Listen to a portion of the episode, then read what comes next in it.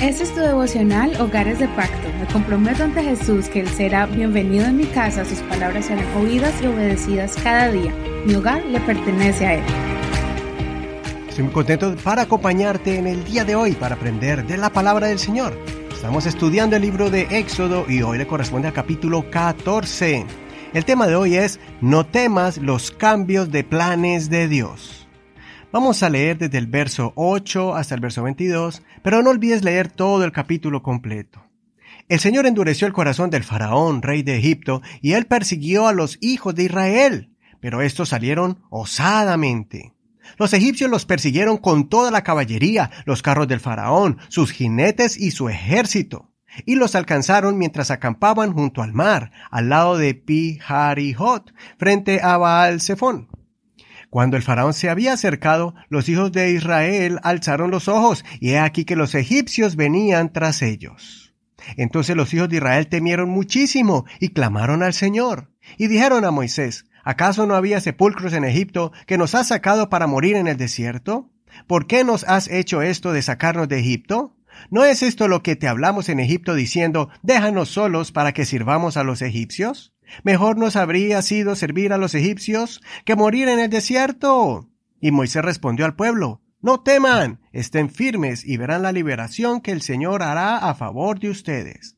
A los egipcios que ahora ven, nunca más los volverán a ver. El Señor combatirá por ustedes y ustedes se quedarán en silencio. Entonces el Señor dijo a Moisés, ¿por qué clamas a mí? Di a los hijos de Israel que marchen. Y tú, alza tu vara y extiende tu mano sobre el mar y divídelo para que los hijos de Israel pasen por en medio del mar en seco. Y he aquí, yo endureceré el corazón de los egipcios para que entren detrás de ellos y mostraré mi gloria en el faraón y en todo su ejército, en sus carros y en sus jinetes.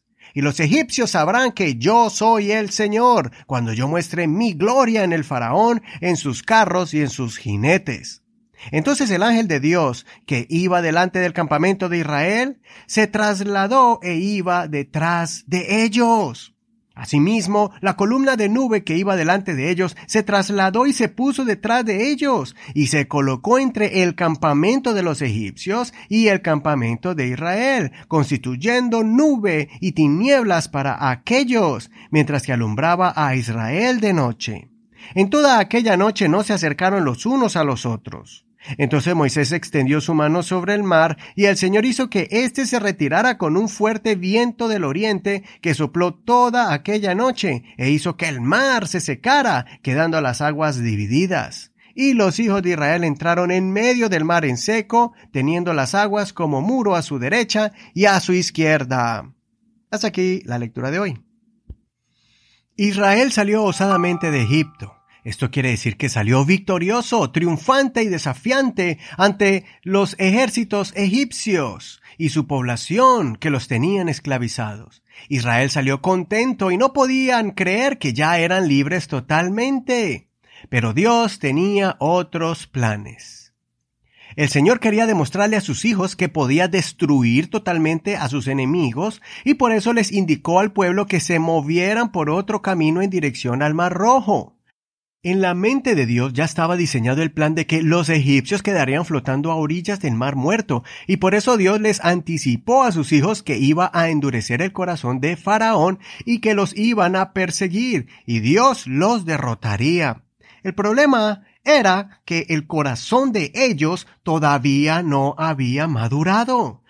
Todavía tenían mentalidad de esclavo no habían renovado su mente y no tenían ejercitada su fe para entender la mente de Dios y sus planes y cómo se manifestaría su poder.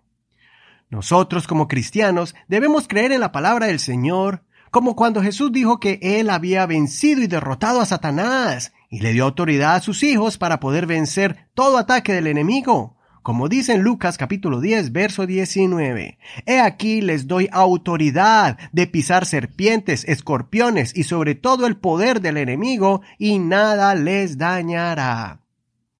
En el devocional de ayer también miramos varios versos bíblicos que mencionan las promesas de Jesús.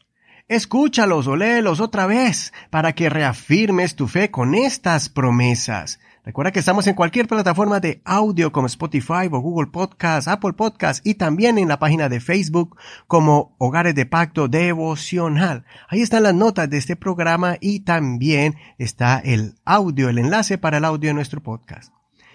Nosotros debemos guiar a nuestras familias a que ejerciten su fe, creyendo en las promesas del Señor y utilizar todas las herramientas espirituales que el Señor nos ha dado, como la oración, la, lectura de la palabra y también la iglesia, que son nuestros hermanos en Cristo, para congregarnos juntos y para pedir también el consejo de aquellos que ya han avanzado en la fe por mucho tiempo.